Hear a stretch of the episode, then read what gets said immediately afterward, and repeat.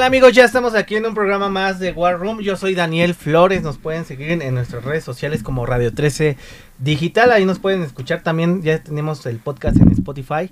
Y por supuesto en mi cuenta personal en Twitter como arroba Daniel bajo 17 flores por ahí los estoy leyendo siempre todos los días con sus recomendaciones con sus consejos y también críticas por supuesto aquí es un espacio libre de debate, de conversación y también los temas que deberíamos de tocar pues en los próximos programas.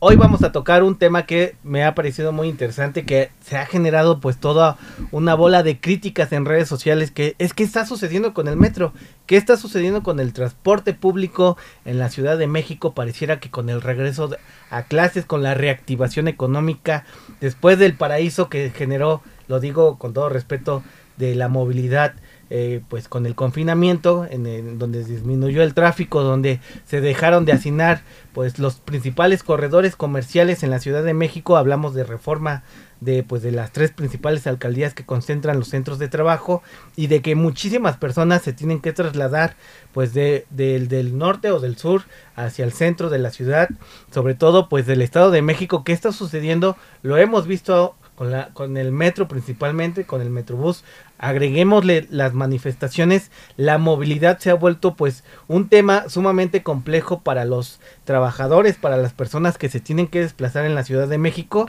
Y que bueno, en Twitter, en Facebook hemos visto un montón de quejas de trabajadores que ya se suben con, con la selfie de oye no voy a llegar a mi centro de trabajo, hoy vamos a tocar este tema le agradezco muchísimo a Mariana Rangel, que es fundadora de Balance, Alianzas contra la, Obesidad.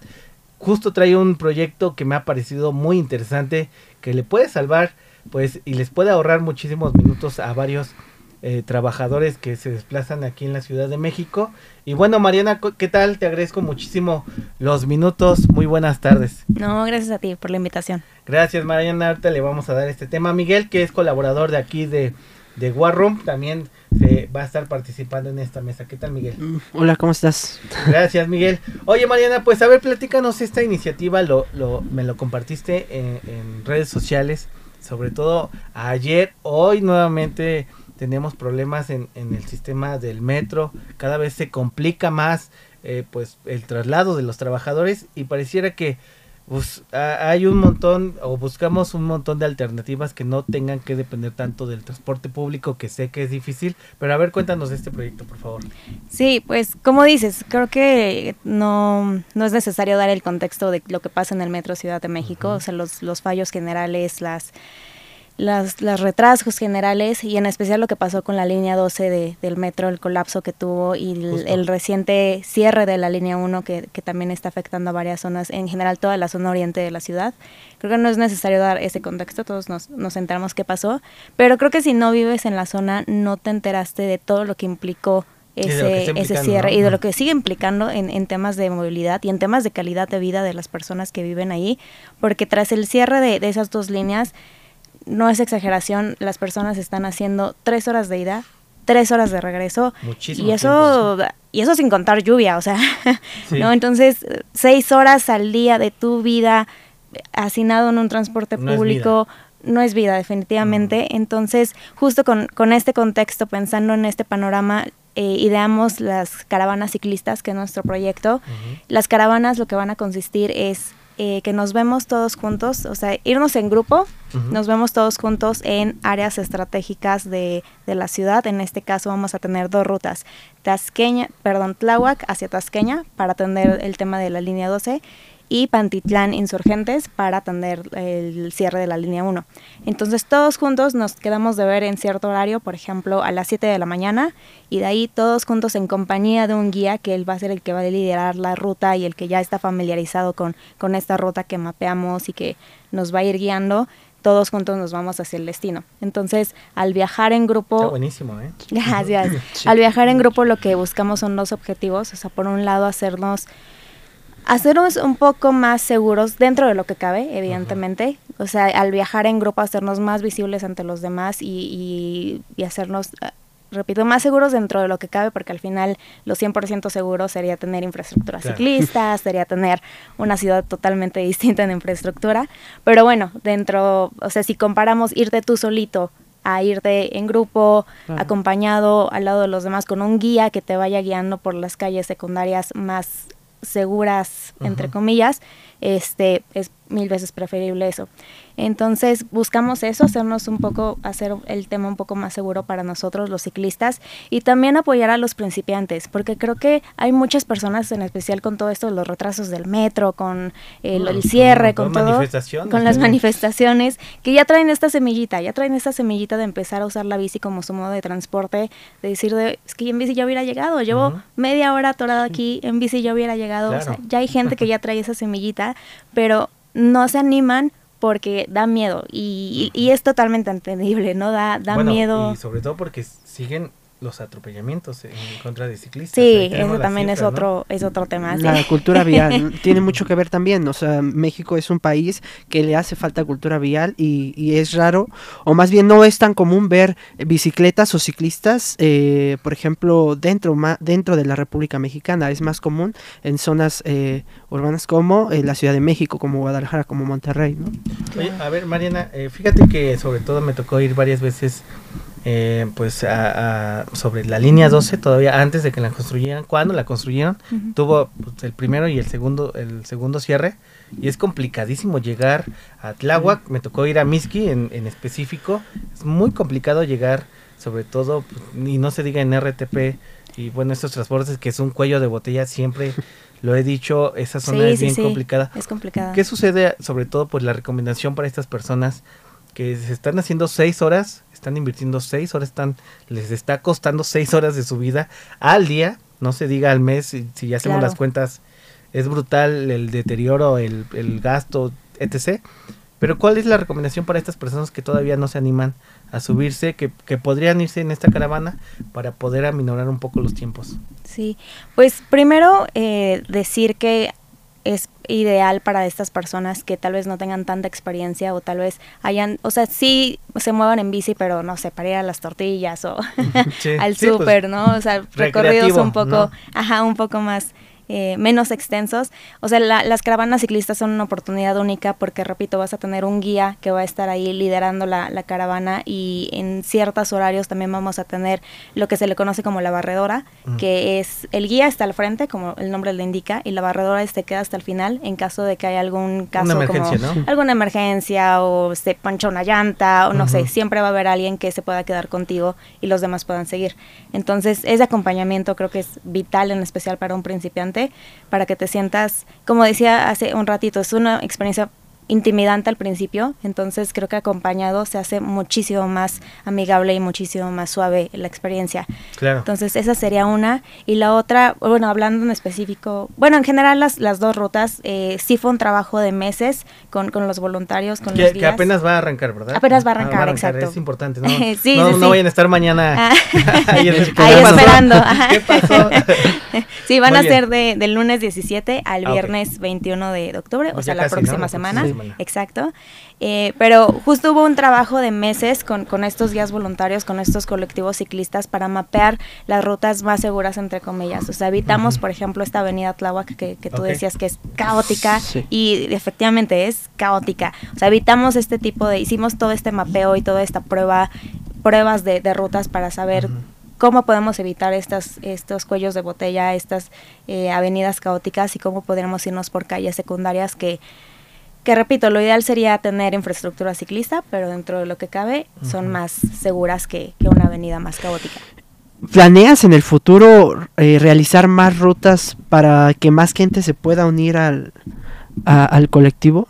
Sí, eso es lo, la, apuesta a, a, mediano plazo y también a largo plazo. Eh, además de las, de las caravanas, o sea, queremos apostarle a que haya más infraestructura ciclista en el, en la Ciudad de México, porque al fin y al cabo creo que la, la experiencia que hemos tenido en esta semana, bueno, en estos días de, convocatoria, es que sí hay gente interesada. Oye, sí quiero. Muchísima gente, ajá, y, literalmente llegó un grado en que algunos horarios se tuvieron que, cerrar por sobrecupo de tanta gente que, que hubo eh, por interés y justo se tuvo que cerrar porque no había, por ejemplo, en la estación los suficientes lugares para guardar la bici y que pudieran continuar su, su trayecto en metro. Entonces, de ahí como la apuesta a mediano plazo que queremos de hacer como estos convenios con gobierno de Ciudad de México, con CEMOVI, con iniciativa privada incluso, para tener más estacionamientos, más lugares para que los ciclistas puedan este dejar sus pues llegar, ¿no? sí, dejar sus bicis exactos, lo, que se le conoce como la movilidad multimodal, ¿no? De decir, de, bueno, esta partecita en bici, esta partecita en metro, esta partecita me voy caminando, o sea, tener estas opciones que actualmente por falta de infraestructura es el mayor obstáculo que se tiene para convertirse a la bici. Oye Marina, con la emergencia sanitaria se habilitó este corredor de la de la lo que es hoy la ciclovía de insurgentes, generó un montón de rechazo de los conductores, ahí me tocó ver que no, era quitarle, etc, ¿no? Se quedó, yo creo que es un logro importantísimo, sí, porque se sigue ocupando cada vez más la ciclovía, sobre todo pues de pues, una de las avenidas más importantes de la Ciudad de México, de las más largas, pero también siento y creo que ya hay un tema ahí de, la batalla por el espacio público, lo comento, porque se meten motos, porque invaden el carril, también, y se ha generado como una cierta polarización, es que los ciclistas quieren ya toda la ciudad y, no respetan el reglamento, insisto, y, con todo respeto lo hemos dicho aquí, sobre todo por los especialistas, no es lo mismo eh, que tú andes en bici, que puedas pues no sé, eh, pasarte un alto y, incluso está permitido, lo hemos comentado aquí en el reglamento, con, ciertas, siempre y cuando no, no haya un, una, persona, un, un auto que venga en camino, pero no es lo mismo que un auto te arrolle o que se meta a un carril, ¿no? Justo. Hay que dimensionar los, las cosas, lo comento aquí. ¿Qué sucede con esta batalla por el espacio público? Ya hay, ya hay infraestructura ciclista, ya hay ciclovías, pero todavía hay personas de Iztapalapa que nos han escrito de, pues, de Tláhuac, de Xochimilco, que es una demarcación muy ciclista, hasta incluso de Milpalta, que vienen a la Ciudad de México, que bajan, pero dice que tengo que sortear avenidas muy peligrosas y me da miedo. Si, si para uno que es ciclista de muchos años es peligroso, ¿qué sucede con esto? ¿Hay voluntad? ¿Has visto voluntad de, de los gobiernos, ya sea de un color o de otro? Hay, sobre todo de la CEMOVI, que ha sido encabezada por diferentes personajes. O sea, yo creo que el tema de espacio público, yo lo que les diría a los eh, a la gente que no usa la bici y solamente usan su coche, porque sí me ha llegado también comentarios, ¿no? Con las caravanas de decir de no, solamente van a causar más tráfico, de por sí Tlahuaca hay mucho tráfico. Yo lo que les diría es al contrario, te estamos ahorrando tráfico porque, por ejemplo, a la fecha llevamos 50 registrados. 50 en estas caravanas. En estas caravanas, en esta edición, exacto. 50 personas que se van a convertir a la bici en vez de convertirse al carro. Son o, 50, que van a saturar el transporte. O que van a saturar el, transporte público. Son 50 carros menos. Entonces, aunque tú no uses la bici, aunque tú sigas empeñado en usar tu carro, que está bien, que es totalmente válido, o sea, la libertad de cada quien, si tú sigues queriendo usar tu carro adelante, pero incluso aunque sigas en tu carro, el hecho de que haya ciclistas también te está beneficiando a ti. Entonces, es, es entender uno eso, ¿no? De que al final el ciclismo, eh, la infraestructura ciclista no solamente beneficia a los ciclistas, beneficia a todos, beneficia a todos, exacto. Eh, eso por el lado del tráfico y también por el lado de la contaminación, porque fue lo que pasó eh, tras el cierre de la línea 12, este y totalmente entendible, ¿no? O sea, la, la, gente que fue lo que hizo de, oye, me estoy haciendo tres horas de ida, tres horas de regreso, ya mejor me echo ahí una cooperacha entre la familia y nos compramos, aunque sea una moto o aunque sea un Chevy súper viejito, pero aunque sea eso. Entonces empezó a haber mucha conversión de a, carros, empezó a haber mucha conversión de motocicletas y ese eh, más, eh, sí, más automóviles, más... Eh, no, y una zona históricamente difícil, cuello de botella. Históricamente difícil, ajá. Y, al final, digo, fue el tema de tráfico, pero también el tema de contaminación. O sea, empezó a aumentar este, este tráfico de, de motocicletas, de, de automóviles. del parque vehicular. Y en, y en esa era la palabra, gracias. Y este, y en consecuencia, pues empezó a aumentar la contaminación. Y el tema de contaminación es como, digo, el aire no conoce fronteras. O sea, no es como de que, ay, no, esto ya es la del valle, me regreso. No, no, no. O sea, el aire lo vamos a respirar absolutamente todos todos nos vamos a contaminar, todos le vamos a sufrir en temas de salud pública mucho más adelante. Entonces, o sea, todas estas personas que todavía tienen estas dudas, que es válido, ¿no? Estas dudas de, pero es que ¿por qué le tendremos que dar más infraestructura a los ciclistas? Le diría, de nuevo, también te beneficia a ti, menos tráfico para ti, más salud para ti y también un tema de ser un poco empáticos con las demás personas. al final, decías al principio, eh, no es lo mismo una persona que viaja en carro y que tiene literalmente una tonelada a su alrededor y que incluso a velocidades eh, más mm, altas de puede 100 ser incluso un arma mortal. Literalmente un auto puede ser un arma mortal, mortal con el peso y con la velocidad.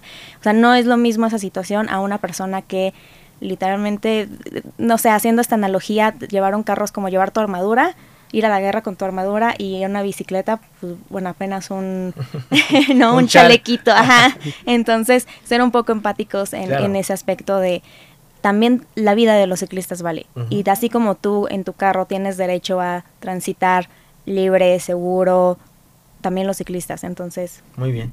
Claro. Eh, ¿El participar en, en las caravanas tiene algún costo? No, ¿No? no, no, para nada, totalmente gratuito. Lo único que sí se pide, y bueno, eso fue por temas de, eh, de que al final somos una organización de la sociedad civil, este, todos somos voluntarios, estamos dando nuestro tiempo literal, es que puedan llevar su propio equipo.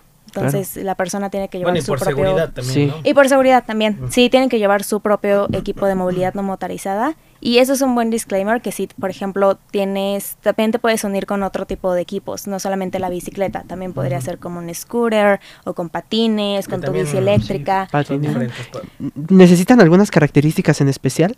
Eh, sí, por ejemplo, no sé, las bicicletas, este, timbre, eh, luces. Sí, al momento de- del registro lo que hacemos es enviarles todo, eh, todos los detalles, tanto las rutas que se van a enviar, los puntos de encuentro en donde nos vamos a ver, una foto de tus guías para que los ubiques, este, y también eh, qué tienes que llevar a la caravana. Ahí sería tanto tu equipo en buen estado, este, temas como por ejemplo si vas a llevar tu bici que no se puede ingresar al metro, bueno, ahí sería tu cadena, tus, tus candados, agua para hidratarte, hay pequeños tips de, de cómo asegurar bien tu bicicleta o tips como de, oye, si vas a la oficina, tal vez te convenga como llevar un, un doble cambio.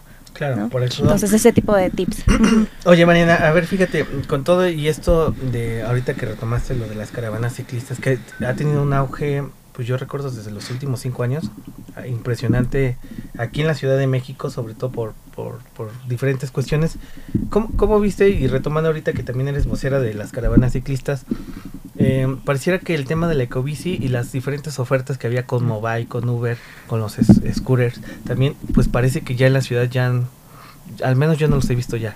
Y pareciera que se cancelaron las licitaciones o los contratos, pero eso que también afectó a la ciudad porque sí me ha tocado ver, sobre todo las personas que hacen desplazos de 5 o 10 kilómetros, eh, pareciera que ahorita ya nada más es ecobici con todo y el, la- el cambio que tuvieron, pero ya no hay opciones más allá de, bueno, y Desva, si no me equivoco, algunas bicicletas ahí abandonadas ya me ha tocado que ver. Pero ¿qué sucedió con esto? Ya pareciera que ya no hay más, o- más oferta de este tipo de, pues, de transportes que tú pagabas y te subías. Sí, digo, yo me quedé en las mismas, creo que tampoco ¿Quién sabe vi qué más, pasó, no? tampoco vi más opciones, pero fíjate que ahorita con el tema de las caravanas sí nos hemos encontrado que hay mucha industria mexicana que le está apostando a estos Fuerte, equipos ¿verdad? de movilidad no motorizada, o sea, sí hay marcas eh, de 100% mexicanas, que aquí se construye, que de aquí son los materiales, de aquí son las, las tiendas, entonces creo que está... Creo que está bastante prometedor el tema del ciclismo, no solamente en temas de colectivos No ciclistas que hacen rodadas, No. no, exacto, no, no por moda, Hay que sino... decirlo. Sí, también por Sí, necesidad. que digo, también por necesidad. Y, y también como con esta, digo, va a sonar muy, muy cursi, ¿no? Pero con esta eh, ideología, con estas esperanzas de, de crear una ciudad distinta, creo que a lo largo de, de los años la Ciudad de México se construyó para el carro. La mayoría to- de la- Totalmente, está Sí, diseñado claro. completamente. Está diseñada para el carro, exactamente. Entonces sí, sí creo que tanto iniciativa privada con estas marcas mexicanas de bicicletas y de scooters y de patines y estos colectivos ciclistas, o sea, creo que sí hay una gran movilización de, de esta gente que creemos en una ciudad distinta y en una ciudad en donde otro tipo de movilidad sea, sea posible. Muy bien.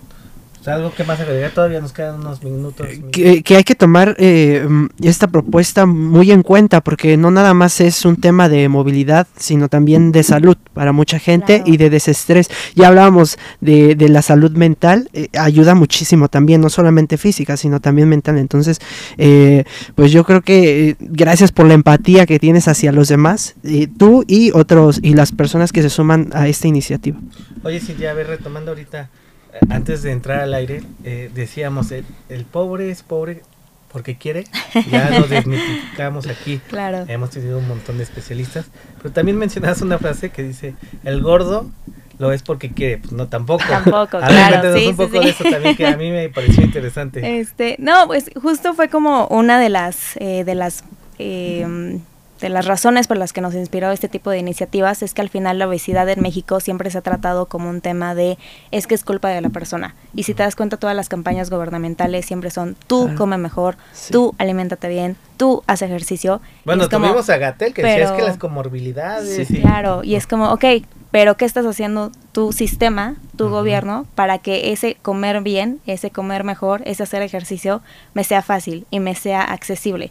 Y al fin, y digo, a, a la fecha no tenemos esa, esa facilidad. A la fecha la obesidad es lo que conocemos como el ambiente obesogénico. Todo el sistema alrededor de México nos orilla este tipo de, de hábitos. Tenemos un sistema alimentario en donde la comida chatarra es más fácil e incluso es más barata que la Bueno, comida saludable. Hay hasta Sí. memes de que una gordita te sale en 20 pesos y una ensalada en más de 100 pesos, ¿no? Este, o, o no sé, por ejemplo, ah, retomando el tema de movilidad, el sistema de movilidad también te orilla, ¿no? O sea, que, con qué cara llegamos y pedimos a la gente de, oye, haz ejercicio, cuando la gente se está pasando seis horas de su vida en transporte público, ¿con qué ganas le van Claro, a quedar de hacer ejercicio? ¿Qué ganas le van a quedar de hacerse de comer saludable eh, o en- con ingredientes caseros?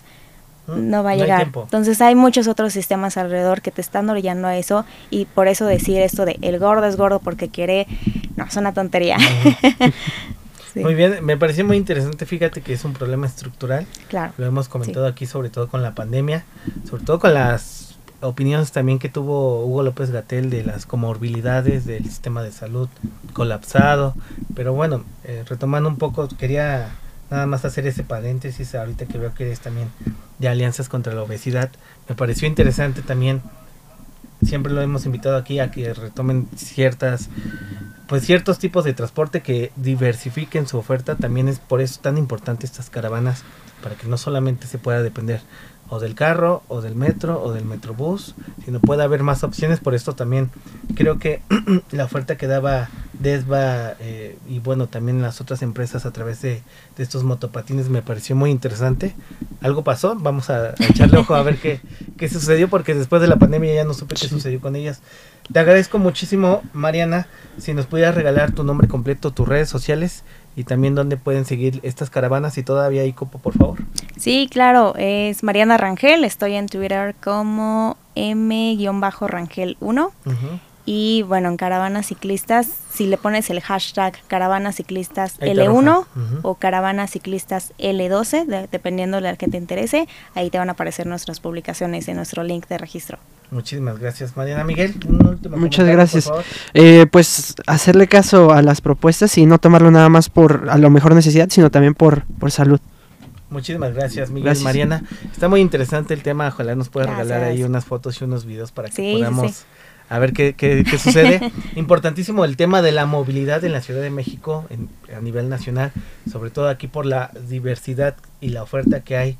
Está- somos 10 millones de personas que se mueven en la capital mexicana, más otras 10 millones del Estado de México que gravitan, imagínense 20 millones circulando en 16 demarcaciones, pues es muy complejo. Muchísimas gracias por, por conectarse a través de Radio 13 Digital.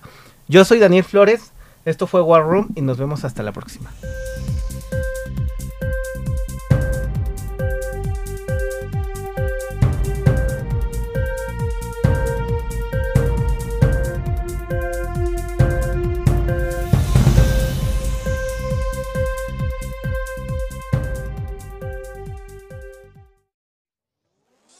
Desde cualquier dispositivo y en cualquier plataforma recibe las notificaciones de Radio 13 Digital. Venos y escúchanos en Facebook, YouTube y Dailymotion de Radio 13 Digital. Dale me gusta a nuestro perfil, síguenos y activa las notificaciones de las publicaciones y video para que te lleguen las alertas de los programas que están al aire. Escucha nuestro podcast en Spotify, Amazon Music, Apple Music y Deezer.